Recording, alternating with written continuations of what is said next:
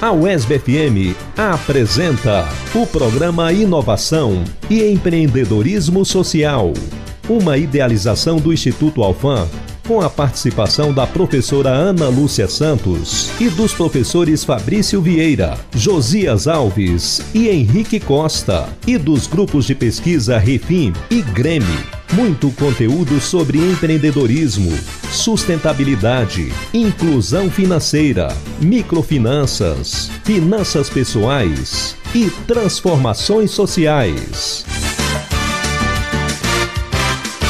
Inovação e empreendedorismo social na UESB FM.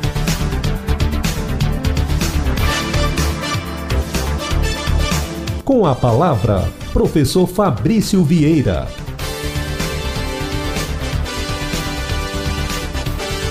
Salve, salve, queridas e queridos ouvintes da Rádio Esb FM, presentes em toda a região sudoeste, em toda a Bahia, no Brasil e no mundo, linkados conosco pela internet. Hoje, dia 27 de novembro de 2021, entra no ar a 33 edição do programa Inovação e Empreendedorismo Social. Eu me chamo o professor Fabrício Vieira e representando o Instituto Alfam, peço licença para vos apresentar a pauta do programa desta semana. No primeiro bloco, teremos uma entrevista realizada pelo professor Josias Alves, do grupo de pesquisa Grammy, aqui da nossa querida WESB, e contou com a minha participação. E o nosso entrevistado foi o professor Manuel Nunes Cavalcante Júnior, falando sobre os 27 anos de existência do Instituto Federal da Bahia no município de Vitória da Conquista. Ele que representa a história viva do Instituto, estando presente desde os tempos em que se chamava Cefet a entrevista se deu sobre o valor do IFBA, Campus Vitória da Conquista, para a sociedade conquistense, por que não dizer a sociedade da região sudoeste.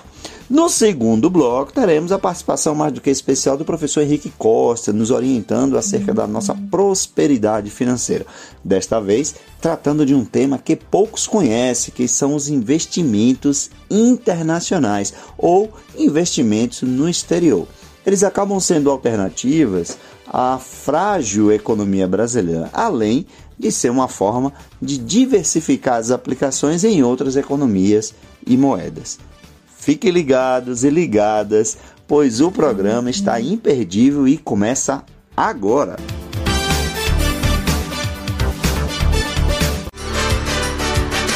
Estamos apresentando Programa Inovação e Empreendedorismo Social.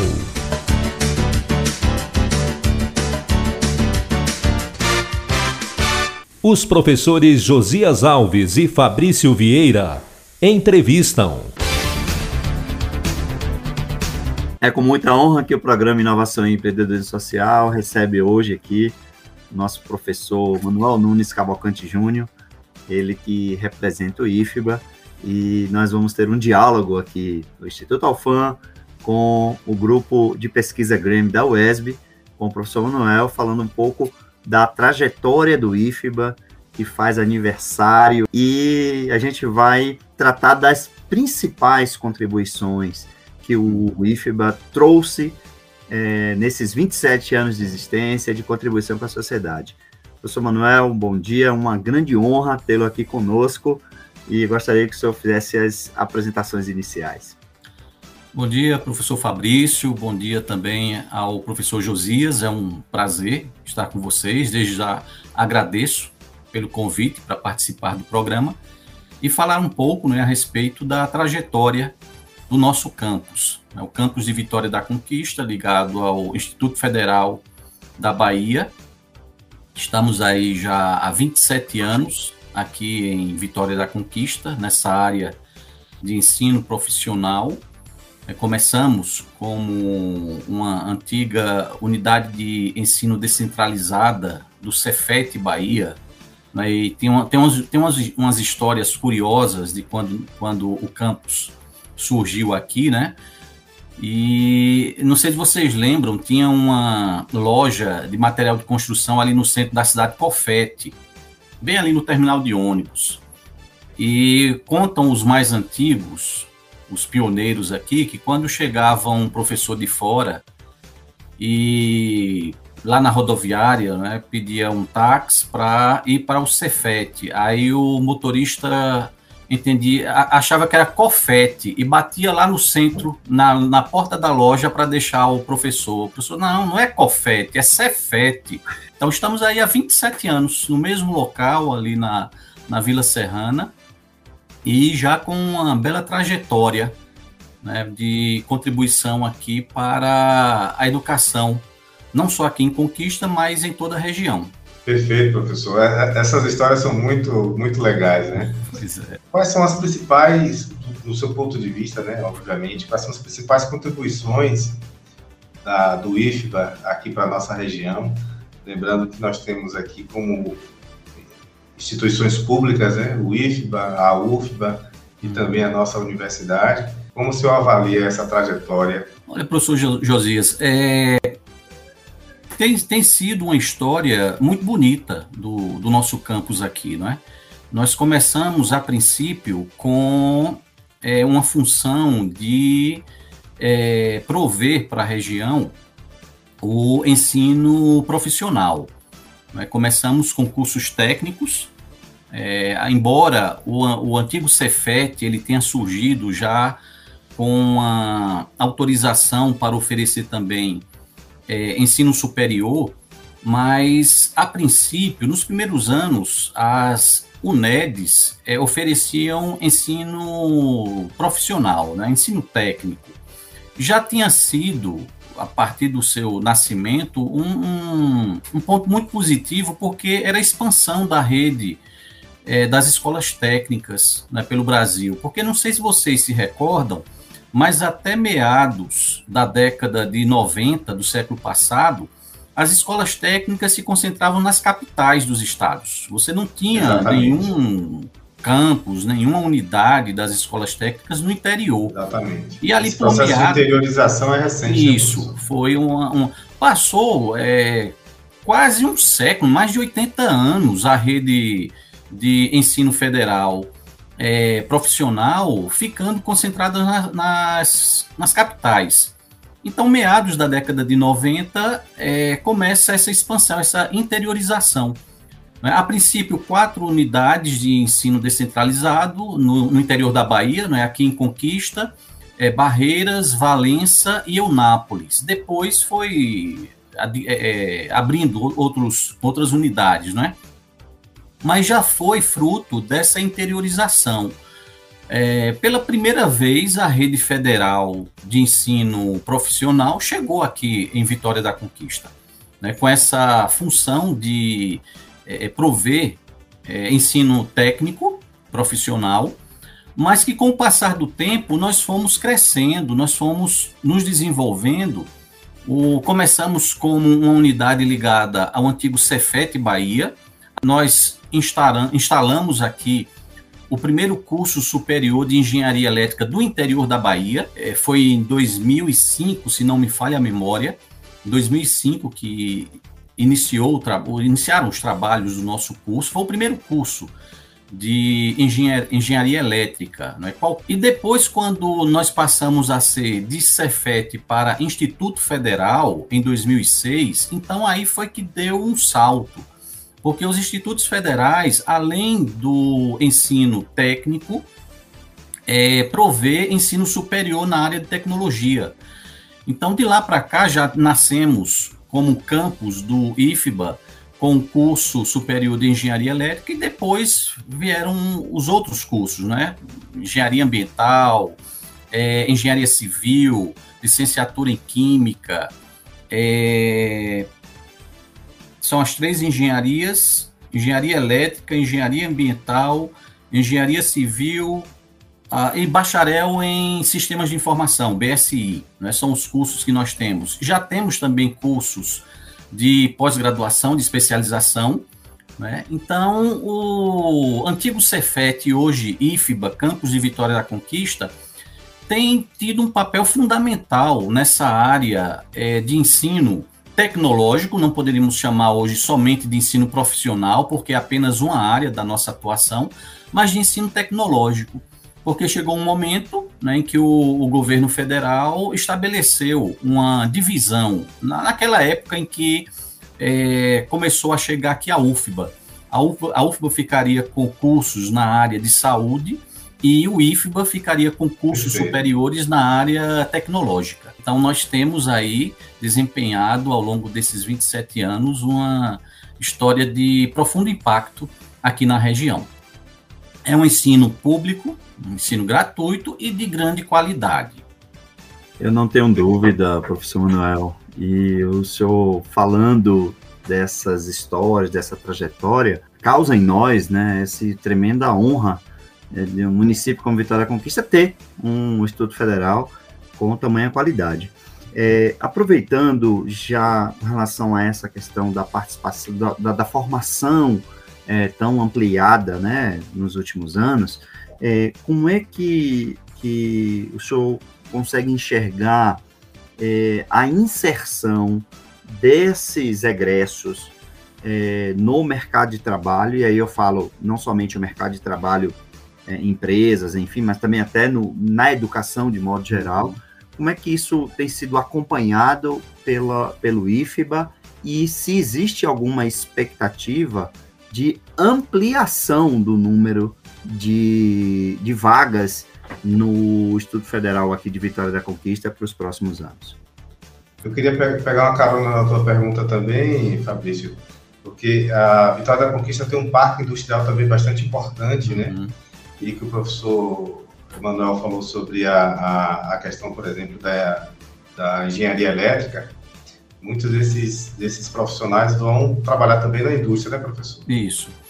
É, em relação a, a, aos nossos egressos, né, o que nós temos de, de informação né, e de dados apontam para uma, é, uma participação deles no mercado de trabalho né, significativa, porque o, o ensino é, oferecido pelo, pelo IFBA não, não se limita apenas àquele antigo esquema é, tecnicista de fazer o camarada aprender a apertar parafuso, a ligar uma máquina. Né? É, um, é um, uma modalidade de, de educação mais ampla, né? em que nós nos preocupamos também com uma formação cidadã. Né? Não é só a formação profissional, mas também de cidadania. Né? Nos preocupamos com isso daí.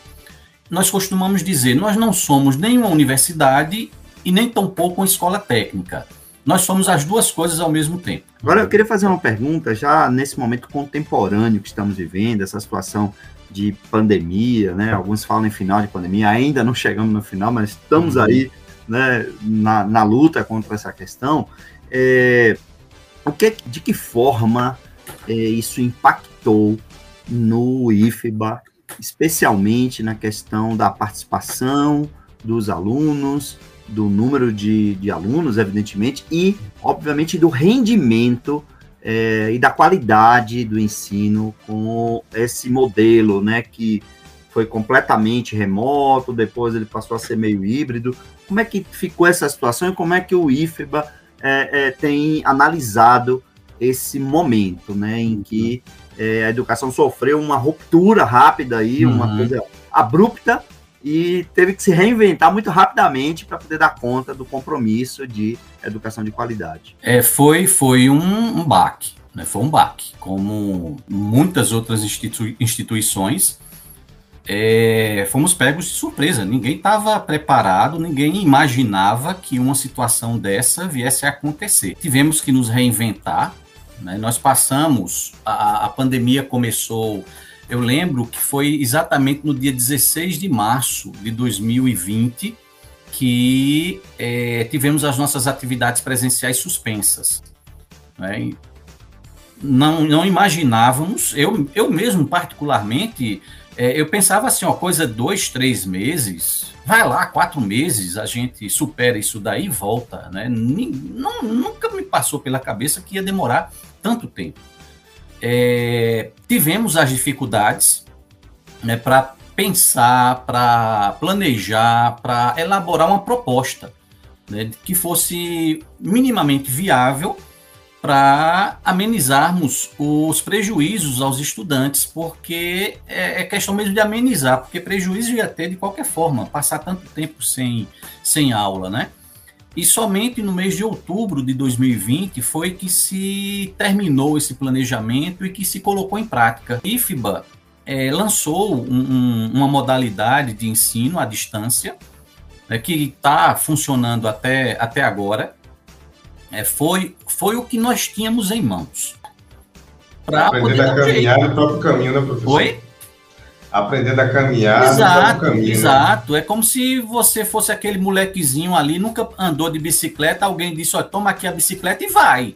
Temos a, a, a consciência de que não é o ideal, né? infelizmente não é o ideal, mas era o possível para aquele momento. A nossa perspectiva e esperança é que o ano de 2022 nós é, comecemos já com a, a aula presencial. É, é, é você estava falando aí da, do, do, papel do, do IFBA, né, a, a, questão da atração dos estudantes, e como eu sou da área de economia, eu puxar a sardinha para minha brasa. Né? Uhum. É, o, o, o, papel também do IFBA, né, assim como as outras universidades públicas, mais especificamente do IFBA que nós estamos falando aqui, é um papel também muito importante de atrair, de atrair mão de obra especializada, né, professor? Uhum.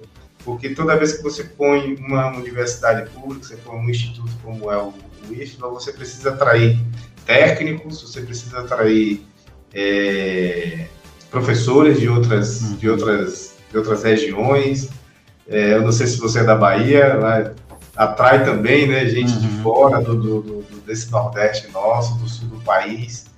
Eu queria que você contasse um pouquinho dessa história aí, da, da, da sua história vindo aí para o IFBA, e se é, você percebe eu, também. Eu, eu sou meio a meio, porque eu sou pernambucano de nascimento, eu sou de Arco Verde, lá a região ali de transição do Agreste para o sertão pernambucano. Conheço, a região fui criado em Paulo Afonso, ali na, a gente fala da tríplice fronteira, né? Bahia, fronteira. Alagoas, Sergipe e também bem pertinho de Pernambuco, né? Tudo Exatamente. muito junto ali, tudo muito junto, né? Não somente eu, mas outros colegas né, vieram de fora, é, paraibanos, né? É, pessoal de Salvador também tem, tem um, um número significativo. Né? Eu sou então, de Santana. Um, tinha, tinha que ter mão de obra especializada. Né? E, e uma das questões do, do ensino público, a, uma das vantagens, não é? que é o incentivo, incentivo a, ao desenvolvimento da sua formação. Eu cheguei aqui como mestre, estava né? terminando o meu mestrado quando comecei minhas atividades aqui. Graças à, instituição, consegui né, é, fazer o meu doutorado. É, e, e, isso é um grande diferencial é, do IFBA. Mas você compare uma escola de nível médio de ensino, que oferta ensino de nível médio, onde um pai que leva o seu filho para lá, é, o seu filho vai ter aula com mestres, com muitos doutores. Onde é que ele vai encontrar isso em outra instituição de ensino médio aqui na região? De iniciação científica, nós temos um, um, um programa né, institucional de bolsas de iniciação científica de ensino médio. Hoje mesmo tem um projeto é, em andamento de ensino médio com duas estudantes de cursos integrados. Né? Então, é uma coisa que faz uma diferença muito grande para o estudante. Né? Então, o, o, IFBA, ele consegue é, atrair né, essa, essa mão de obra qualificada, tem uma qualificação muito boa, são muitos doutores. É, é, eu acho que tem mais doutores lá no IFBA do que mestres. É, especialistas são poucos, não é? acho que gradua, graduado quase nenhum, quase nenhum. É, então, isso traz uma qualidade de ensino, de pesquisa, de, de, de atividades de extensão e põe os alunos, né? e nós que já passamos por, por essas fases, a gente sabe a diferença que um, um, uma bolsa de iniciação científica, né? a diferença que ela vai fazer para o nosso futuro acadêmico. Né? Né? Então, eu, desses 27 anos do, do IFBA, eu estou presente na vida aqui do campus. A, esse ano eu vou fazer 21. 21 anos. Agora em novembro eu faço 21 Maravilha. anos aqui. Né? Comecei como professor substituto e depois Maravilha. fui aprovado num concurso para efetivo. Juntando os dois, eu estou há 21 anos aqui. Né? Então, Tem quase a mesma idade do campus, né? Pois é, eu cheguei a história... aqui, tinha seis anos de existência, né? A história do, do IFE vai estar aqui contada pelo professor Eu Muito costumo brincar bom, com os meus colegas, rapaz, eu sou antigo, eu sou velho, eu tenho histórias aí lá da, da, do início ali, não fui um dos fundadores, né, mas cheguei bem perto, né? Eu não vi o dilúvio, mas eu pus o pé na lama. Muito Naquela bem. época o arco-íris era preto e branco, né, professor? Oi? Naquela época o arco-íris era preto e branco. Pois né? é, pois é. Mas, professor, é, esse papo tá muito bom, mas infelizmente eu vou ter que fazer o papel aqui do algoz, do chato, certo. e informar que a gente chega no finalzinho dele, mas é, reserva esses instantes finais para algumas considerações, para uma fala. Então, o senhor fique livre à vontade para fazer as considerações finais, obviamente aí mandando a mensagem de otimismo com relação à educação, com relação ao Instituto Federal e é, longa vida, né? Longa vida ao IF Bahia. Isso. É, mais uma vez, é, agradecer a oportunidade, né? De participar aqui com vocês, de poder conversar sobre o, o campus e Vitória da Conquista. Não é, não é por nada não, mas eu tenho uma paixão por esse, por esse lugar. Né? A minha vida profissional, praticamente eu comecei aqui com, com o campus de Vitória da Conquista. Então, é, é parte da minha vida. Né? Eu gosto muito dali, né? sinto muito orgulho de ser um, um servidor, um professor ali do, do campus. Né? Gosto muito do ambiente, os colegas fenomenais, né? a gente faz amizade que vai levar para o resto da vida. E sem falar no orgulho que nós sentimos pelo retorno que nós damos ao a comunidade, né? A região. Né? Então, temos cumprido o nosso papel. E o nosso papel é também provocar esperança, né? Apesar de tudo, apesar de toda dificuldade, mas no final de tudo venceremos. Não tem como derrotar a educação brasileira, a educação pública brasileira. Pode vir o que vier, não é? as dificuldades que se apresentarem aí, mas governos passam, a educação pública permanece. Fica. E vamos seguindo em frente. Professor, a, a educação resiste, né? Resiste, resiste. Resiste. Então, agradecer demais a, a, a, sua participação aqui. Vida longa, como disse o Fabrício, vida longa ao IFBA, que veio mais 27 anos. É, mandar um abraço a todos os colegas que, que são, são, colegas nossos aqui na universidade, na UESB uhum. também, que a gente teve a oportunidade de trabalhar sendo, sendo professor e que hoje estão no IFBA. Né? Mandar um um abraço para eles através do senhor, através aqui do, do, do, programa, a todos os estudantes. Existem estudantes que fazem engenharia elétrica aí no IFCA, depois vêm fazer economia aqui com a gente. Tem muitos casos desses aqui, são muito interessantes. Aí, é, mandar um abraço a todos os estudantes, professores e funcionários do IFBA, é, que a gente possa continuar com essa trajetória aí linda do, do IFBA e que seja, como o senhor falou, né, que a, a educação resiste a tudo. Uhum. Um grande abraço a todos. Obrigado. Bom dia e vida longa ao IFBA, né, Fabrício? Vida longa ao IFBA.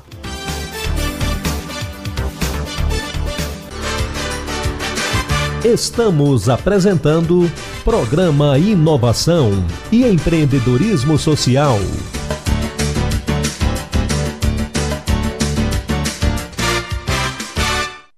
Programa Inovação e Empreendedorismo Social.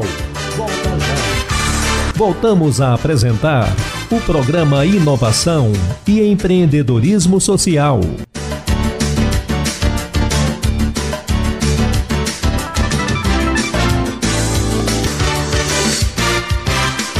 Com a palavra, professor Henrique Costa. Muito bom dia, professor Fabrício e amigos e amigas ouvintes da Rádio ESB FM. Aqui quem vos fala é o professor Henrique Costa, especialista em finanças e investimentos. É um prazer estar de volta com vocês mais uma vez para a gente dar continuidade ao nosso bate-papo sobre educação financeira, finanças pessoais, investimentos, né? e nesse período mais especificamente falando de renda variável. Quem ainda não escutou, vale a pena ver os episódios anteriores em que eu falo sobre fundos de investimentos imobiliários, fundos de investimentos em geral, é, uma carteira previdenciária de ações, né? E no último episódio eu falei especificamente sobre ações de crescimento, tá certo?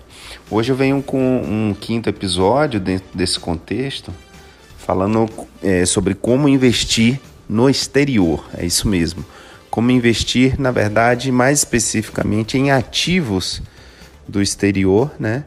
É, de modo tal que você possa diversificar os seus investimentos, tanto numa economia diferente da economia brasileira, né? É, como numa moeda também diferente da brasileira. Uma moeda mais forte como o dólar, como o euro, tá certo? E por que isso, né? Para que isso? Agora Nessas últimas semanas nós estamos vendo aí a economia brasileira bastante enfraquecida, né, dentro desse contexto de pós-pandemia, em que houve um desarranjo muito forte das cadeias produtivas e, e de fornecimento, né, no mundo inteiro. Isso elevou, provocou uma forte elevação da inflação no mundo inteiro também. E aqui no Brasil já estamos com inflação a dois dígitos, né? É, e isso faz com que o Banco Central para frear a inflação, aumente a taxa básica de juros, que por sua vez freia a atividade econômica e tira a atratividade dos investimentos em renda variável aqui na nossa economia. Né? Então, estamos tendo um período é, difícil, da, principalmente das ações de crescimento, né? perdendo atratividade, portanto, com as suas cotações caindo. O que pode ser visto de duas formas, né? como é, como uma forma de que quem está comprado, quem já detém esses ativos, vai precisar ter um pouco mais de paciência para ter rentabilidade. E para quem não está comprado, e também para quem está comprado, pode ser uma boa oportunidade de fazer novos aportes ou de aportar pela primeira vez, comprar aí é, parte das empresas, né? É, que são as ações, por exemplo, a um preço muito mais baixo do que o que vinha sendo antes, né? Justamente porque as empresas também vão encarar esse cenário de maior dificuldade, sobretudo para o ano 2022, em que muitos bancos e especialistas, né, economistas estão é, o próprio Banco Central também, através do Boletim Focus, né, já está projetando um crescimento econômico de 1% ou menos, né, e alguns bancos até falando em retração, né, em que a economia não vai crescer e pode até encolher um pouco. Então, dentro desse cenário da nossa economia né, é, cambaleante, é importante você saber que está à sua disposição, né? hoje com o avanço da tecnologia, nós temos à nossa disposição formas é, muito interessantes, fáceis, rápidas, né, descomplicadas de fazer investimento em ativos é, de outros países, né, das economias mais fortes do mundo e em moedas que a, no, ao longo dos anos e historicamente se valorizam em relação ao real, tá bom? Agora isso, né, mais uma vez, relembro, isso é para quem tem o perfil para tal, né, para quem tem é, recursos e que está dentro desse perfil de risco, porque é também um investimento que exige um perfil arrojado, né? É, por ser um investimento em renda variável. E reforço também que é importante fazer isso com uma pequena parcela do, do seu da sua carteira de investimentos, né? do seu, dos seus recursos. Né? Não é para a ideia não é colocar tudo fora do Brasil, mas uma parcela né, que você vai definir qual parcela é essa de acordo com o seu perfil, de acordo com a, a sua carteira de investimentos, o que for melhor para você, né? É, então, assim você vai ter uma outra, uma outra, vai estar diversificado geograficamente, né, com seus recursos em outros locais, né, em outras economias do mundo e, e assim podendo surfar melhores momentos, né, dias melhores, por exemplo, em países em que a economia é, anda na nossa frente, né? Mas é isso, sem delongas, está justificado, está explicado qual é o racional por trás disso, né? Mais uma vez, pode não ser uma estratégia para todo mundo, né? E não é para todo mundo, é, você tem que ver se você se está dentro do seu perfil de risco. E aí, agora vamos passar aqui a falar um pouco desses ativos, né? O primeiro ativo que eu trago aqui como exemplo de investimento no exterior é investir em fundo cambial, né? Que é isso, Henrique? É, uma, é um fundo criado por uma gestora, né? Uma corretora, um banco, em que capta o recurso aqui, no caso em moeda nacional, né? No real, e faz o investimento em moeda estrangeira, né? Que pode ser o dólar, pode ser o euro, né? Então esse, esse fundo de investimento é uma aposta é, de que o dólar vai se valorizar, né? E historicamente a gente tem exatamente isso, uma valorização do dólar. Outra, outra, outra categoria de ativos que também se classifica como ativos né, de investimentos no exterior são os chamados ETF, né, ou ETF, Exchange Trade Funds, que são fundos né, de índices ou de cestas de ativos, né, que podem ser, por exemplo, ações, criptomoedas e outros, em que você faz o investimento já de forma diversificada, né? Porque você está comprando uma cesta de ativos ali. Então, um ETF, por exemplo, que, que segue o, o índice S&P 500, né? O, é, o índice principal das bolsas de valores dos Estados Unidos, você vai estar investindo, é, apostando de que é, aquele, aquele índice vai subir, vai crescer, né? Ou seja, aquelas empresas que compõem aquele índice vão melhorar ao longo do tempo, tá? Uma outra forma são os chamados BDRs. O que é um BDR? BDR é um recibo negociado aqui no Brasil que é lastreado em ações né, de empresas americanas, europeias, asiáticas e de outras partes do mundo também. Né? É interessante que eles sobrem, sofrem a variação do ativo em si e também da variação cambial. Tá? Portanto, como eu disse antes, requer alta tolerância a, a risco. Né? É...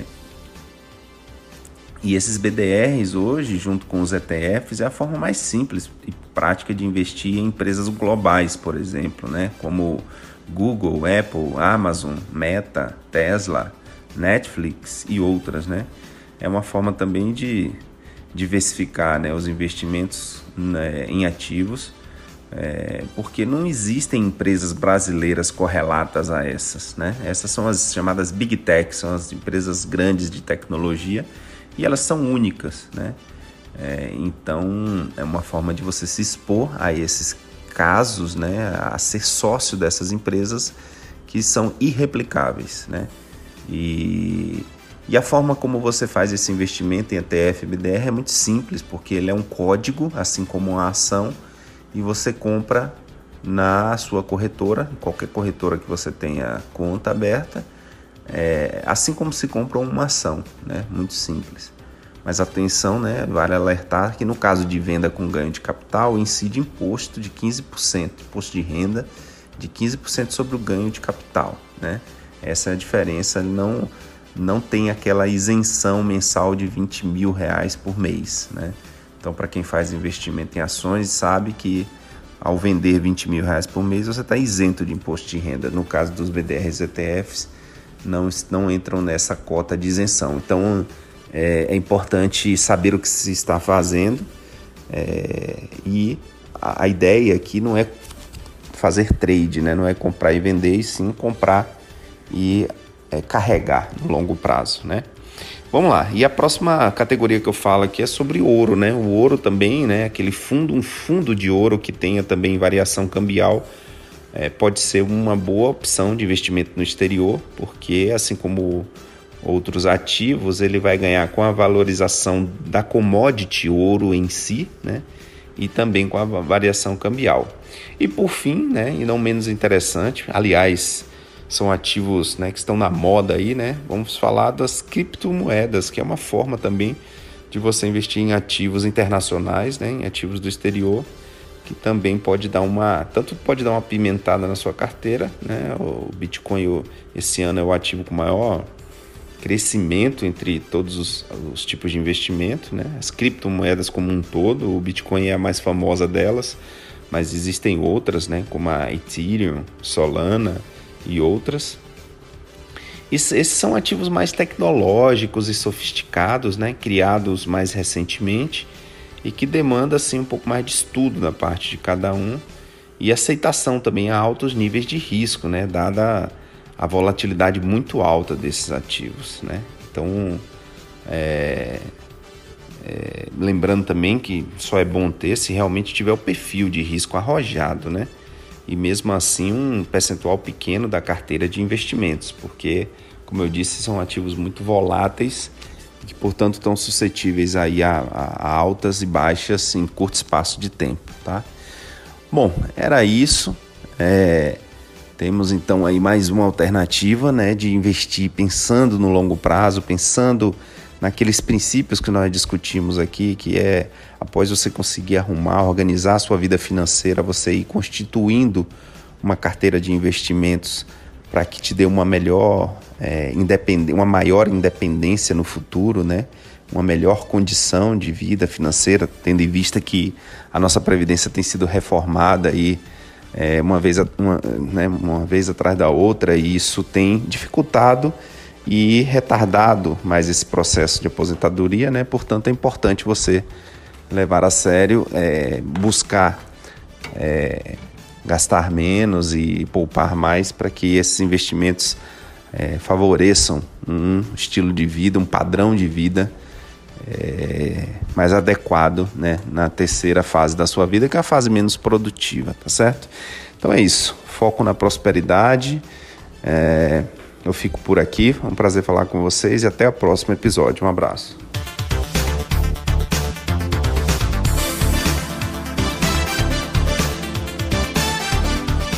Programa Inovação e Empreendedorismo Social na UESB FM. Caras e caros ouvintes, no programa de hoje foi possível conhecermos um pouco mais sobre a belíssima trajetória do IFB Vitória da Conquista, bem como sua importância na construção social da nossa região, além de conhecermos um pouco mais sobre estratégias de diversificação de investimentos com aplicação em outras economias e moedas. Vocês gostaram? Tenho certeza que sim. Lembrando que todas as edições do programa Inovação e Empreendedorismo Social encontram-se disponíveis em versão podcast. Basta digitar IESCast na plataforma de áudio de sua preferência. Tenham todas e todos um excelente final de semana e até o próximo sábado.